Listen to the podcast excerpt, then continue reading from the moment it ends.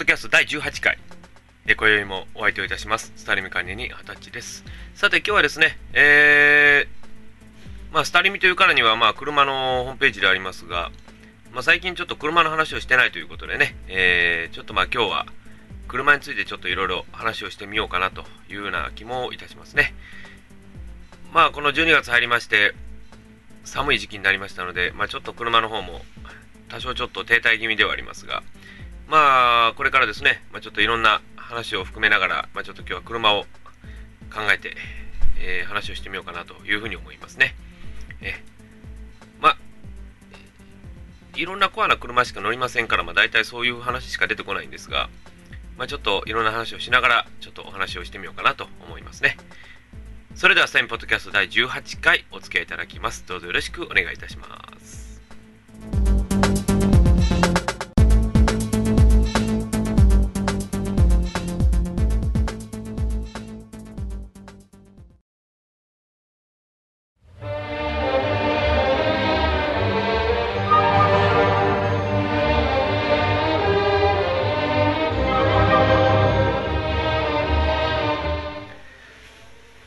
まあ私もかねがね車をいろいろいじっておりますが、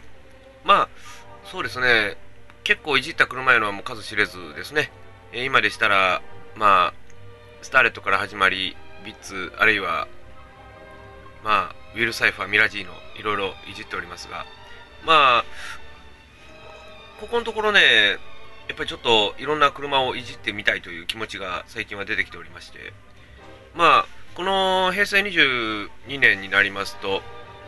まあ、私がまあ一番大きいいじりをしたといったらも大体ウィールサイファーですね。まあ、ウィールウィルサイファー言うとまあ大体育てる車いうことでね、えー、一時は G ブックが入って何者に入れ入った車ですが、まあ、私にとってはもう、まあ、要はビーツと一緒であるというような感じでですね、ちょっといろいろいじってみましょういうことでいろいろやってみたんですが、まあ、ウィルサイファーもともと 4WD に1500あるんですが、一般的なグレードは1300なんですね。で、1300で、まあ、オートマは電制御の4速スーパー ECT なんですがね。まあ、当然そんな車を私が普通に乗るわけがないという意見もただ出てきたんですが、まあ私がやったエンジンいうのは大体もう、やったような大体もうエンジンスワップですね。エンジンスワップ、ミッションスワップですね。えまあ、それに伴う構造変更を、まあ、やったんですけども、まああのまあ、エンジンとかね、もう簡単に手に入りますね、今頃は。まあ、例えば、どうでしょうね、同じ1300、1500のエンジン積んでるとしたら、まあ、あのスターレットとかと一緒なんですよ。で、スターレットとね、ターセル、コルサ、カローラ2と、あとカローラの1、とあるグレード、とかですね、スプリンターのグレードですね、いろんなところでまあ 4E というエンジン使われてたわけですが、まあ、当然それは1300のエンジンなんですが、それ1500にするというのも私も、去年ですかね、去年1500にスタートしましたね。えー、で、まあ、サイファーの場合ですと、まあ、1300のエンジンをですね、もうとっとと下ろしまして、でね、ちょっとそれがね、あのー、オークションで買ったんですけど、ちょっとね、走行不明だったんですね。で、さすがにそんなものを使ってられんということでですね、もうエンジンともどもミッションも下ろしまして、で、まあ、NCP13 の BITSRS なんですが、まあ、エンジンをちょっと探してきましてね、もう丸ごとのせ替えてしまったという。えー、で、まあ大体、1500のエンジンですから、もうものすごいトルク感があるんですよ。で、自分前、ビーツ乗ってたんでね、やっぱりそのトルク感のがよく分かってるんですよ。で、こうずっと乗ってますけども、で、ビーツっていうのはね、意外とすごいんですよ。あの、クラッチミートミスったらね、本当にね、ホイールスピン、タイヤが悪ければホイールスピンしていくような車なんですよ。で、まあ、サイファとかはね、基本的にはもうそういう車ではないので、まあ、単純に言ったらもう若い女性、あるいはね、若いお子さん、あのー、大体免許取ってすぐぐらいのお子さん、人が乗るような車ですよね。ですから、オートマですから、ものすごいオートマも、まあ、言い方変えればとろい味付けというかですね、そういう味付けだったんですよ。だからもう本当にね、もうこう全部変えていきましたね。えー、まあ、皆さんエンジンスワップとかね、皆さんよく思われがちですが、あのー、まあ、今でしたらね、例えば、まあ、一番有名なんでしたら、AE86、まあ、デルビントレノに 4AG ありますね。その 4AG をもう新しい5バルブ、20バルブのね、えー、分に変えるという、そういうのが大体基本的なパターンですね。あと、まあ、シルビアであるとか、シルビアのまあ13であれば黒ヘッドを赤ヘッドにしたりとか、いうのがありますね。今ではですね、いろんな車もあるんですよ。今でしたらね、昔のランクルにですね、10系セルシオの YUZ V84000 ですね、を積んで、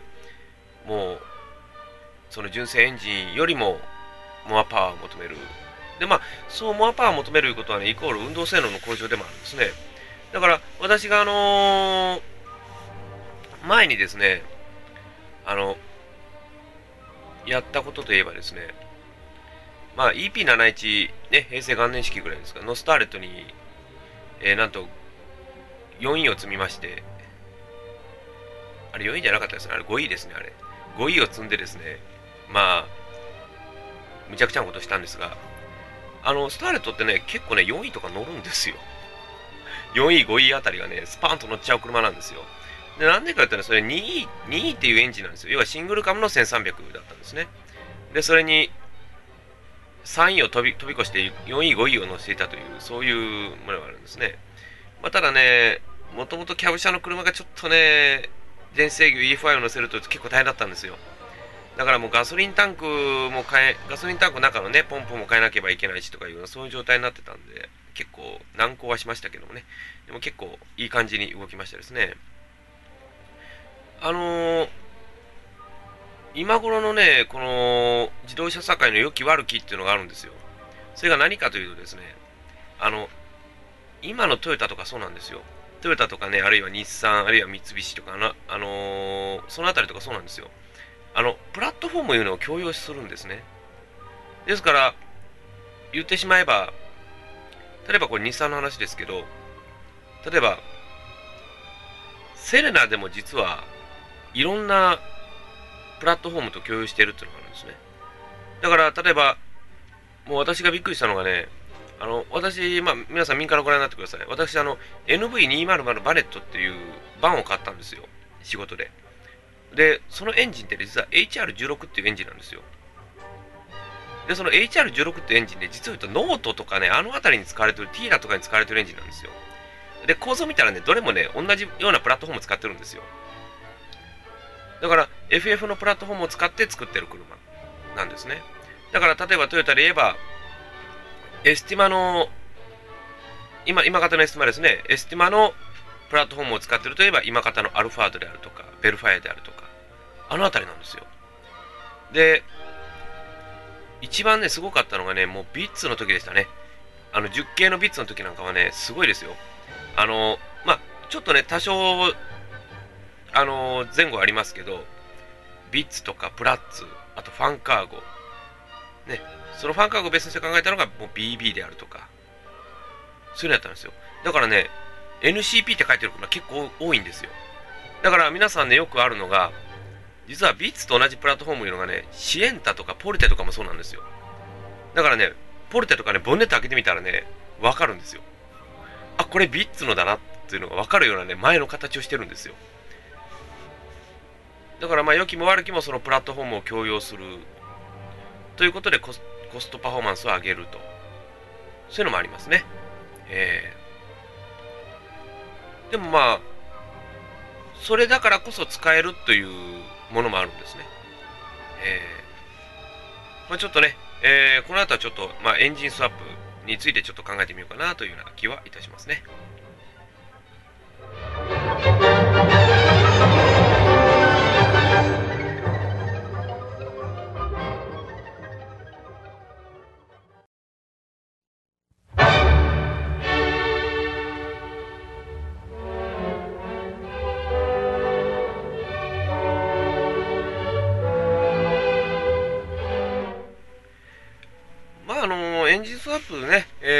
ますけども、大体まああの、まあ皆さん言ったら大体エンジンの世界、エンジン色、エンジン乾燥とか言ったら、ね、よく言いますけどね。あのアメリカとかだったら結構ね、もうほぼ日常的に行われてるようですね。まあ、日本、あのアメリカとかになりますとね、もう車検がありませんから、まあ、乗せ替えても、構造さえしっかりしておけば特に文句は言わないと。あと、排ガスですね。排ガス規制に引っ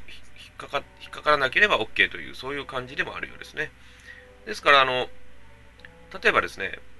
まあ、なんでそうエンジンスワップをしたがるかと言いますとね、だから例えば車が古すぎてエンジン部品が入らないとか、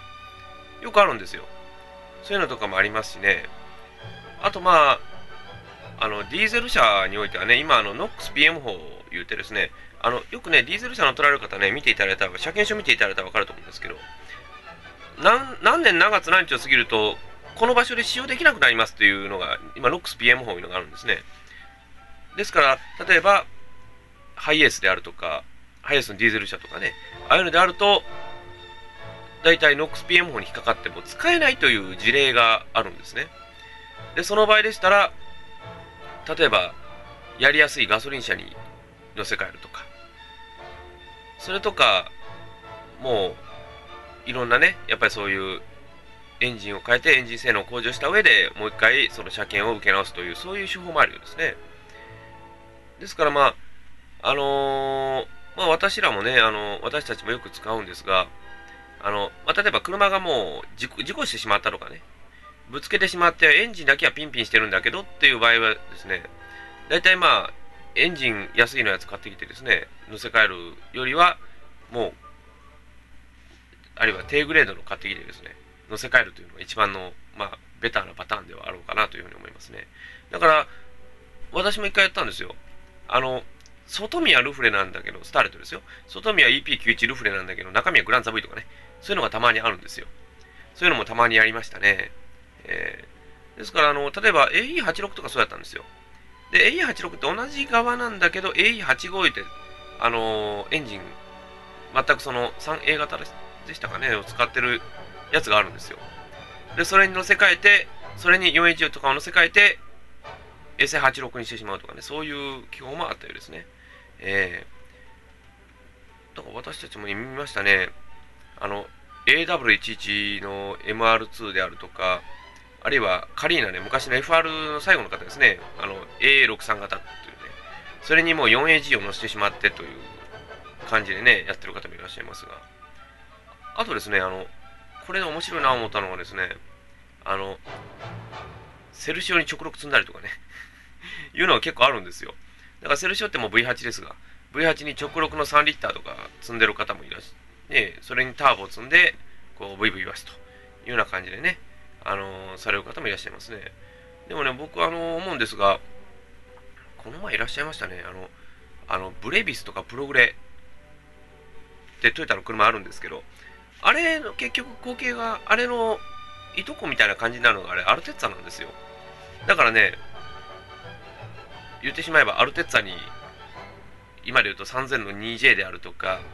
2500の 1J、まあ、チェイサー、ね、マーク2とかにありましたけど、それをスワップしていくというの、そういう方法もありましたですね。だからトヨタって結構ね、あのいろんなコストラウンが功を奏してですね、もうやりやすいというような感じですね。あとあの、この前いましたね、アルテッツァにね、あの、R323334 のあの、RB26DTT を積んでるエンジンの車もありましたね。でも、あんな小さいボディにね、そんだけ馬力いるんだろうかって言って考えたこともありますけどね。えー、ただね、あの、スターレット乗りとかね、あのー、の方ね、特にね、喜んでください。あの、同じね、4位、4位の FE、まあ、これ NA ですね。NA から4位の FTE にするっていうのはね、実は車検上引っかからないんですよ。あの皆さん、車検証ね、エンジン形式ご覧になってください。スターレットだったら4位。で、ビスとかやったら YNZ、2NZ って書いてあるんですけど、その部分に、だから下がね、何でもいいんですよ。FE でも FT でも F でも何でもいいんですよ。それであれば別に問題はないわけですね。えー、だから、基本的にはもうあの、構造検構造検査ですね。まあ、構造変更、あるいはもう僕らで言うと特に丸回であるとかね、改造車検とかよく言いますが、あの、まあ、例えばね、エンジンサープの場合でしたら、例えば4位から5位に乗せ替えた場合とか、ビッツでしたら 2NZ から YNZ 乗せ替えた場合とか、そういう時であれば必ず構造変更がいるんですね。で、構造変更を言いますとね、皆さん、ちょっとこう難しいという感じを皆さんお持ちだと思いますが、えー、お恥ずかしい話、私、えー、3年連続で構造変更やった年があるんですね。で、もうね、書いてしまえばね、こっちのもんなんですよ。すごい楽です。えー、で、あの、よくね、あの言われるのが、あの、エンジンのその、何ですかね、その、馬力で、エンジンのその馬力がその車に合うかどうかとか、あるいはその、まあ、ドライブシャフトとか、そういうのが全てその純正の状態変えたけどもそれが耐えれるかどうかとかですね。で、あとはその排ガス規制がどうかとか、そういうことを考えるんですね。ですから、例えば言ったら、昭和53年規制とかの車にですね、別に今で言うと、平成17年度、ね、あのー、75%低減とか、ああいうの乗せたら問題ないんです。ただですね、今方の車に古い、例えば今方のその、ね、17年度排出ガス規制の車に、53年度規制の車って実は乗らないんですよ。だからそこだけ注意する必要性がありますね。えー、まあ、あの、それがね、なぜか言いますとね、いくら取り繕ってもね、バレるとかバレるんです。排ガス規制なんか特にバレるんです。それが何でか言いますと、やっぱりその、エンジン形式を見て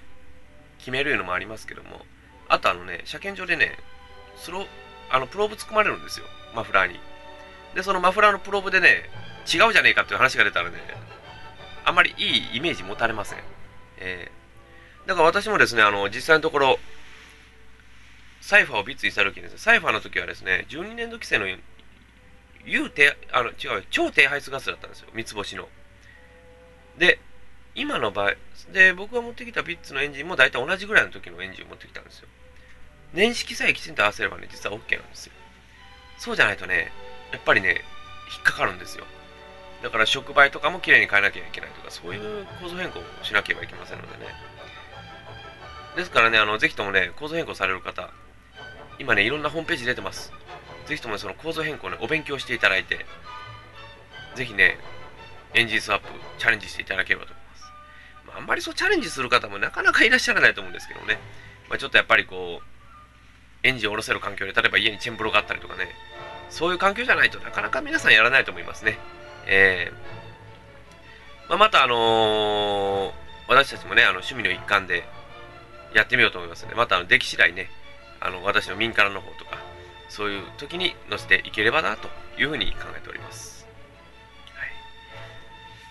えー、お送りしてきましたセインポッドキャスト第18回いかがでしたでしょうか。まあ、あのエンジンスワップでもね、基本的にもう趣味の道楽と言われそうな気もいたしますが、ぜひともね、車を延命させる。これはね、ぜひともね、皆さんそれぞれ考えてみてください。今も使い捨てが全てではないんです。車を長持ちさせることで、車への愛着、さらに深めていただければと思います。それでは、第18回でお会いすることにいたしましょう。それではまた。